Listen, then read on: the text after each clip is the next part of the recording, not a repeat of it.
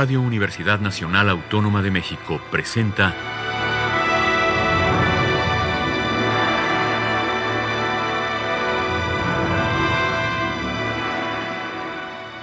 Hacia una nueva música.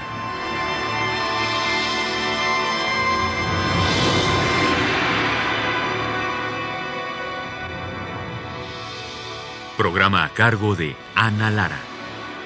Muy buenas tardes, bienvenidos a una nueva música. Soy Ana Lara y tengo el gran placer de estar frente a mi querido José Luis Hurtado, gran pianista y compositor que ahora trabaja en Nuevo México. Bueno, ya tienes algunos años. Bienvenido, mi querido José Luis. Qué bueno que podemos. No, al contrario, querida Ana, qué gusto verte en este caso, aunque sea a distancia, escucharte y, tener un poquito de tiempo para charlar contigo.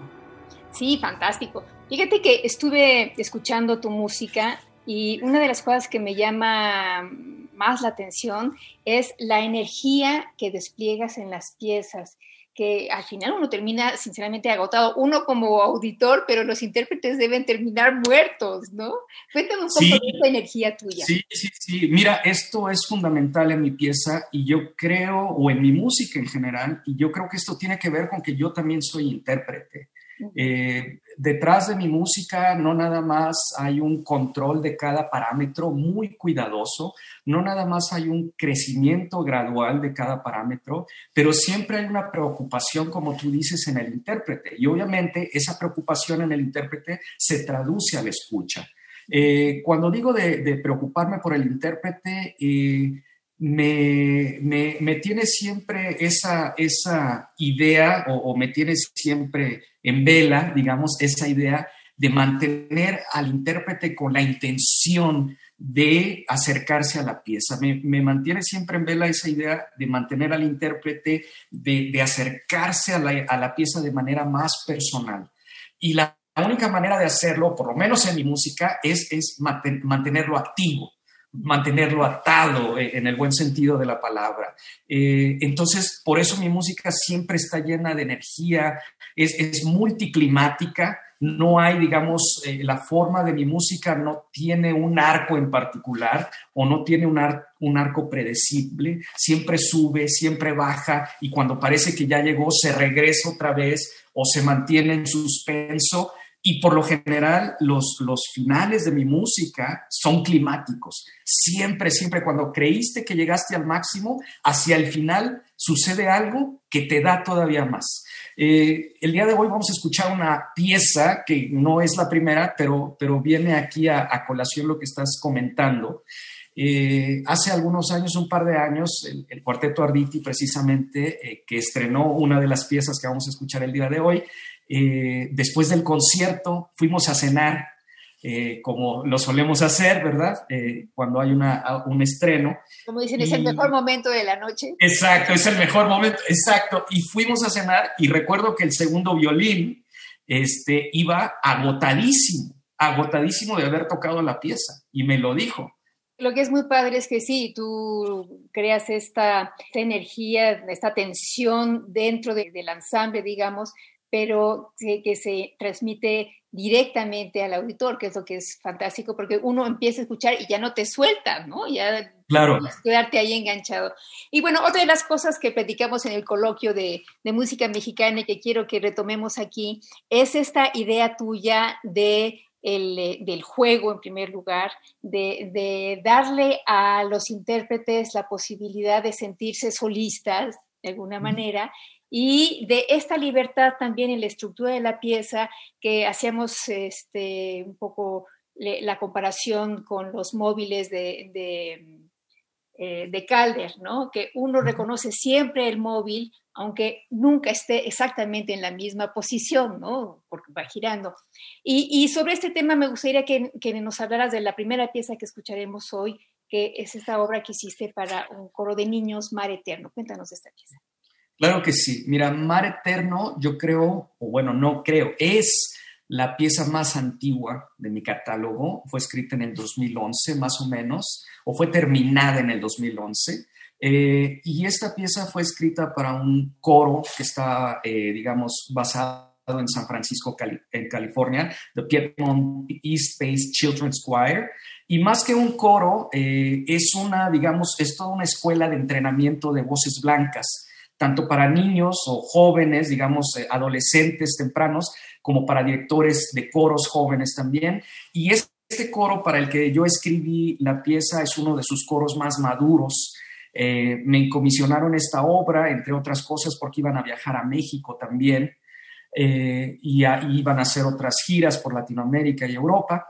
Y esta pieza en lo particular representó un reto muy especial para mí, porque cuando me encargaron la obra yo no quería hacer un tipo de música como la que estamos acostumbrados a escuchar cuando uno piensa en un coro de niño, ¿no? De niños, perdón, ese tipo de música lúdica, digamos, eh, un poco inocente, eh, tanto musicalmente como, como, digamos, participativamente, yo quería hacer algo un poco más serio, algo que fuera afín a mis intereses que en ese entonces estaba buscando, que como tú bien dices, era el inicio de esta, de esta idea de crear objetos múltiples, de significados múltiples.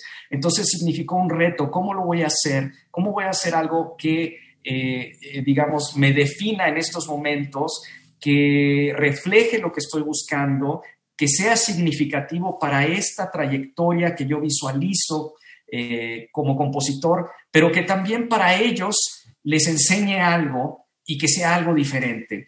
Eh, me encontré con este poema de José Emilio Pacheco que dice así, digamos que no tiene comienzo el mar, empieza donde lo hallas por vez primera y te sale al encuentro en todas partes. Este poema me lo encontré en un pequeño librito, no de esos viajes, ya sabes, que hacemos seguido los compositores, y en un aeropuerto me encontré un, pequeño libro. Yo siempre que viajo le, traigo un, regalito a mi niño.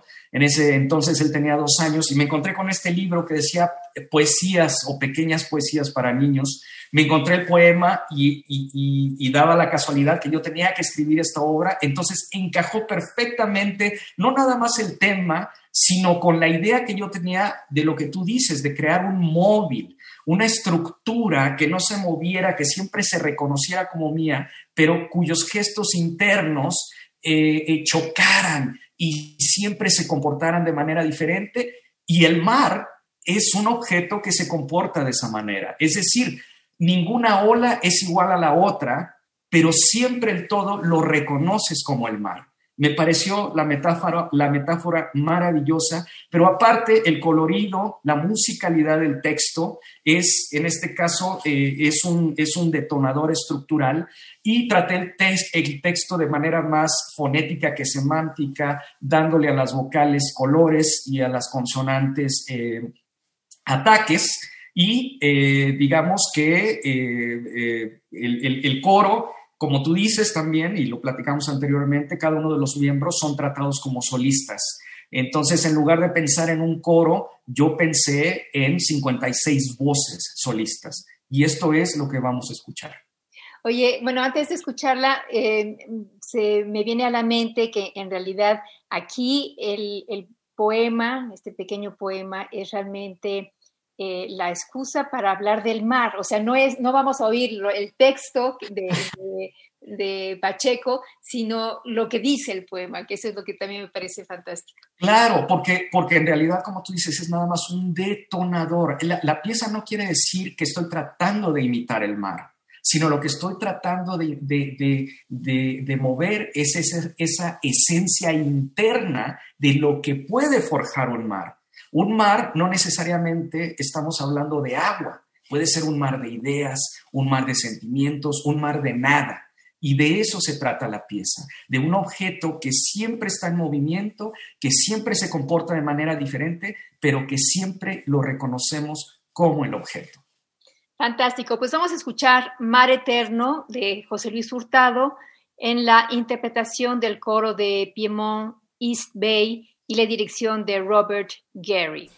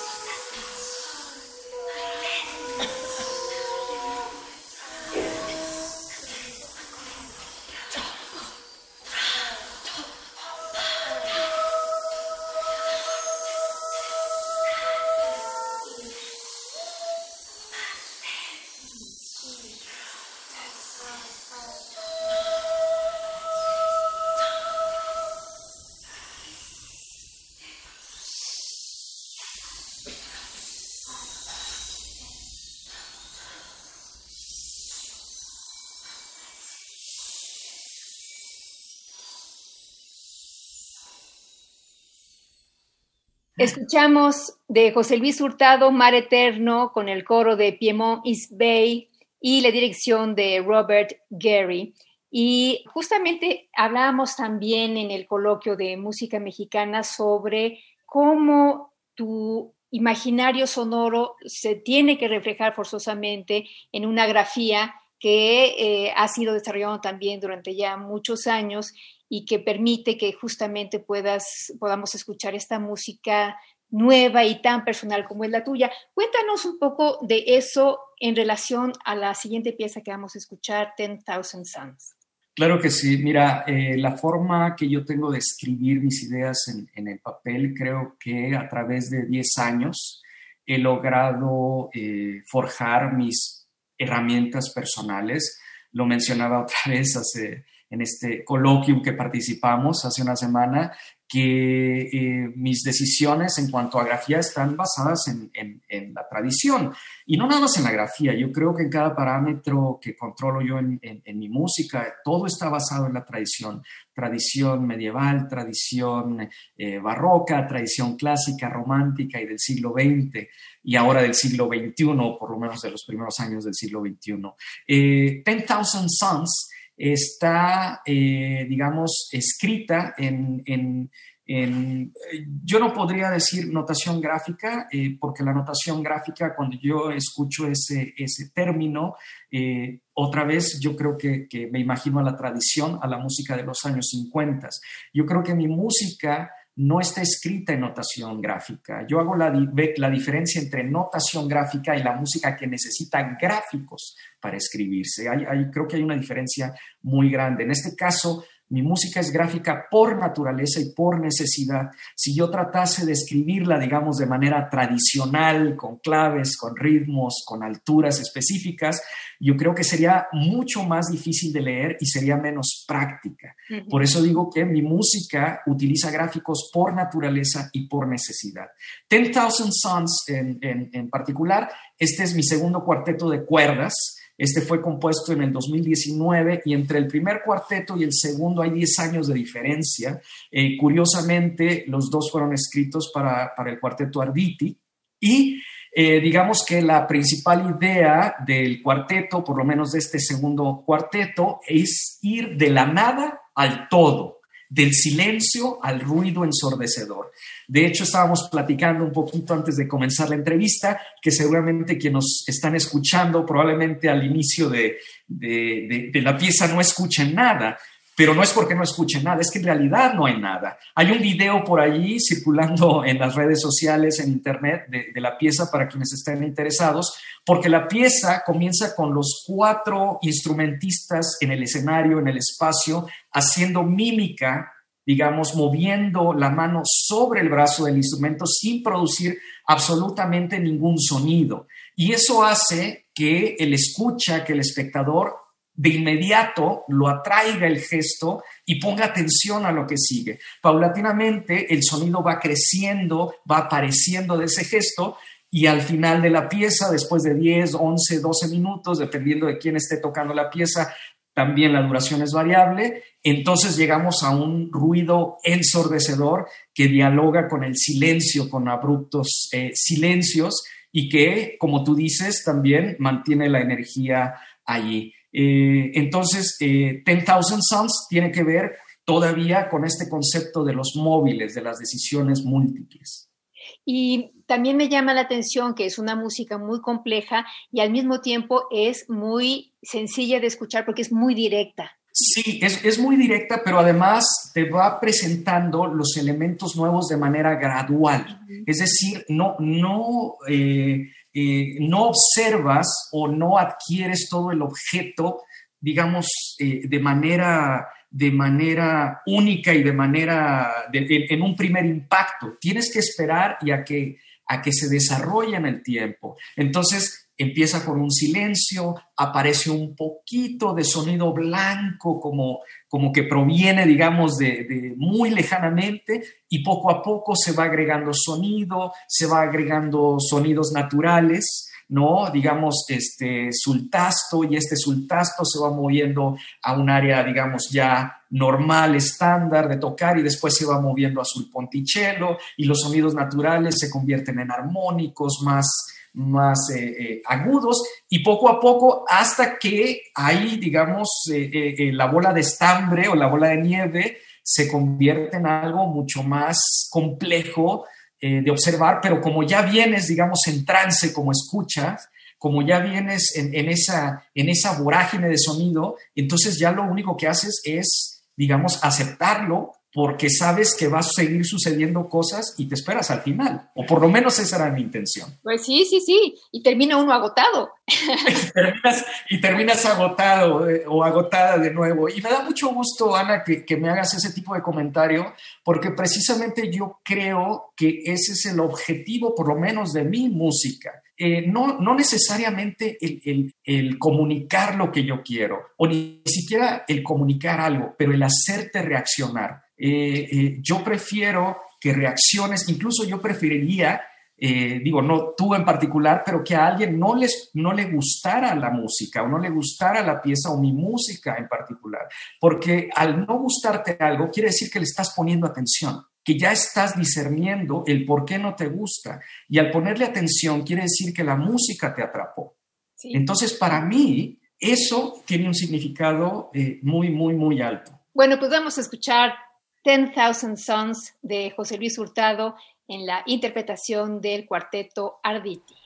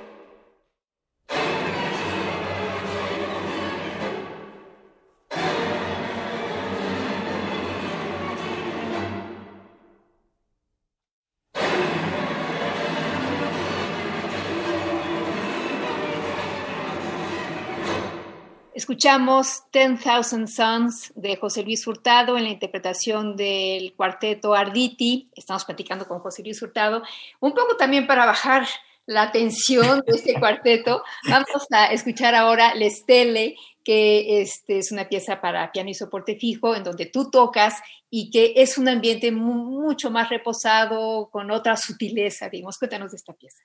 Sí, claro, mira, Lestel es una, es una obra contrastante en mi catálogo, como bien lo dices, es también tiene mucha energía, pero tiene otro tipo de energía, un tipo de energía mucho más delicada, con más detalles, que necesita mucho espacio. Esta obra la escribí en el 2013 y curiosamente, como te decía, es, es una obra que realmente la parte electrónica me tomó mucho tiempo hacerla porque reacciona a la parte acústica. La parte electrónica, el proceso fue muy, muy artesanal. Cada ataque, cada timbre está muy cuidado, cada distancia entre cada ataque están controlados, digamos, de manera extrema. Pero la parte del piano, digamos, la parte acústica, eh, eh, eh, sucedió de manera muy, muy natural y orgánica. De hecho, me tomó a lo mejor un par de tardes en hacerla, mientras estaba en vacaciones en, la casa de mis papás en San Luis Potosí. Y entonces eh, hay, hay una, una, simbiosis muy curiosa entre las dos partes, ¿no? Ahora, te digo que es una pieza que tiene mucha energía, porque seguramente lo notaste. Te comentaba que mi música hay extremos. Nunca hago cosas, digamos, a la mitad o nunca tomo decisiones que no te lleven a un contraste eh, súbito, digamos. En mi música no hay mezzopianos, no hay mezzofortes, eh, los registros medios suceden muy poco, también los tempos o son muy lentos o son muy rápidos y todo esto resulta en ese contraste, en esa energía tan palpable de la cual, de la cual tú hablas. En esta pieza en particular, la estele o las estrellas, eh, hay un diálogo constante entre el piano y la electrónica. De hecho, eh, en algún punto de la pieza no sabes si es el piano o es la electrónica quien está proponiendo la idea. Y también porque la electrónica tiene muchos aspectos microtonales. Y es curioso porque quien empieza la pieza es la electrónica y cuando entra el piano, pareciese que el piano es el que está escrito microtonalmente, pero lo que pasa es que la electrónica es la que está proponiendo la, primera idea y es la que, digamos, no está temperada completamente. Y así se sigue el diálogo durante toda la, toda la pieza y la pieza consiste, digamos, en nueve pequeños diálogos entre el piano y, y, la electrónica que se van intercalando, se van alternando eh, las nueve piezas son atacas, es decir, es un bloque de música de principio a fin. Y esta pieza, Le Stelle, quiere decir las estrellas en italiano. Esta pieza es mi homenaje a mi compositor favorito, a Federico Chopin. Particularmente una pieza inspirada en, sus nocturnos, ¿no? de donde Le Stelle toma su espíritu tranquilo, distante, inmenso, lleno de claroscuros y, y de colorida ah, riqueza tímbrica. Pues vamos a escuchar La Estelle de José Luis Hurtado para piano y soporte fijo y en el piano está José Luis Hurtado.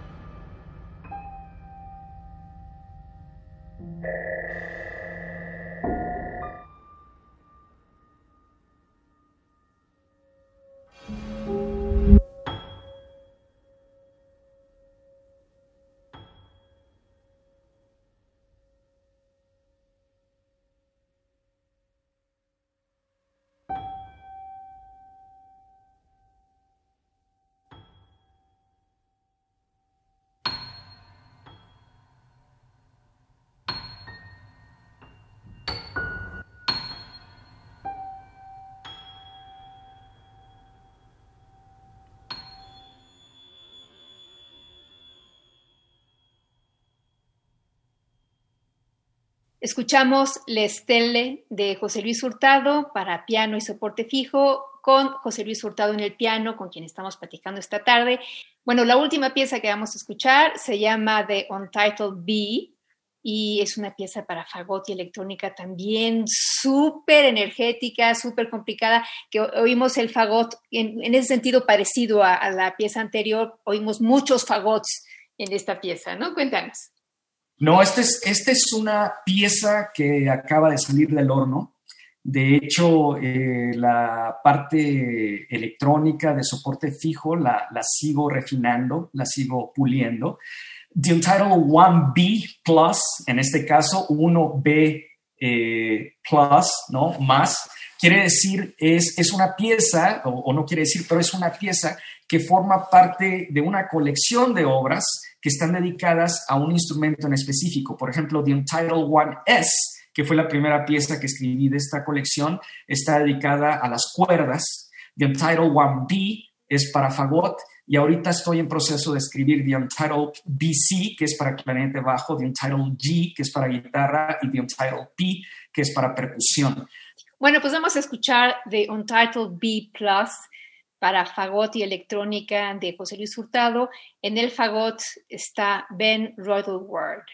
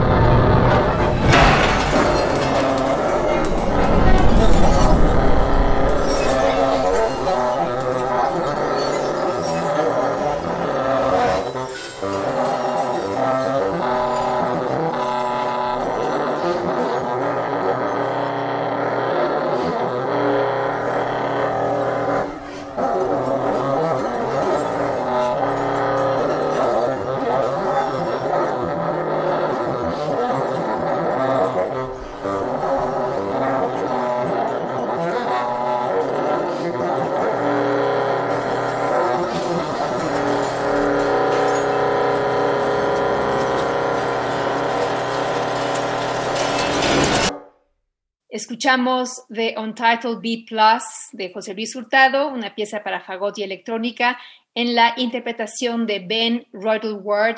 Y hemos estado platicando esta tarde con José Luis Hurtado. José Luis, ¿dónde puede la gente eh, escuchar tu música, seguir lo que estás haciendo? Sí, claro, Ana. Mira, tengo una página de internet, joseluishurtado.net, N-E-T Allí pueden seguir, digamos, eh, mis actividades, eh, pueden escuchar mi música y algunas otras cuestiones que hago. Tengo un canal de YouTube también, José Luis Hurtado Music, y ahí no nada más tengo, digamos, videos o actividades como compositor, sino también como pedagogo, como intérprete. Tengo muchos videos del, del trío del que formo parte, Low Frequency Trio.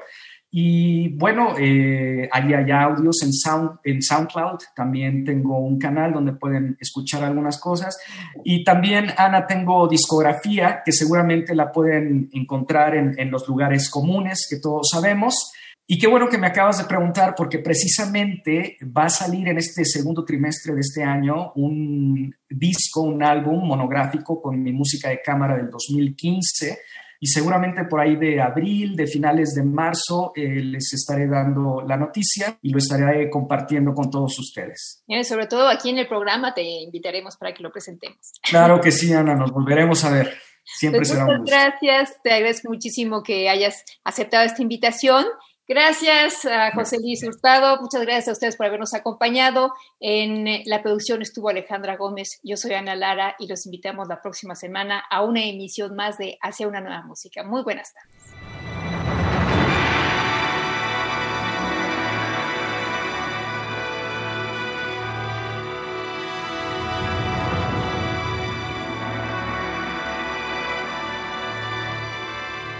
Radio Universidad Nacional Autónoma de México presentó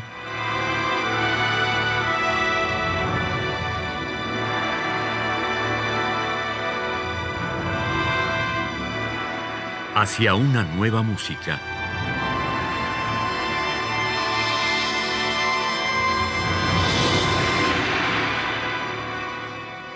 Programa a cargo de Ana Lara.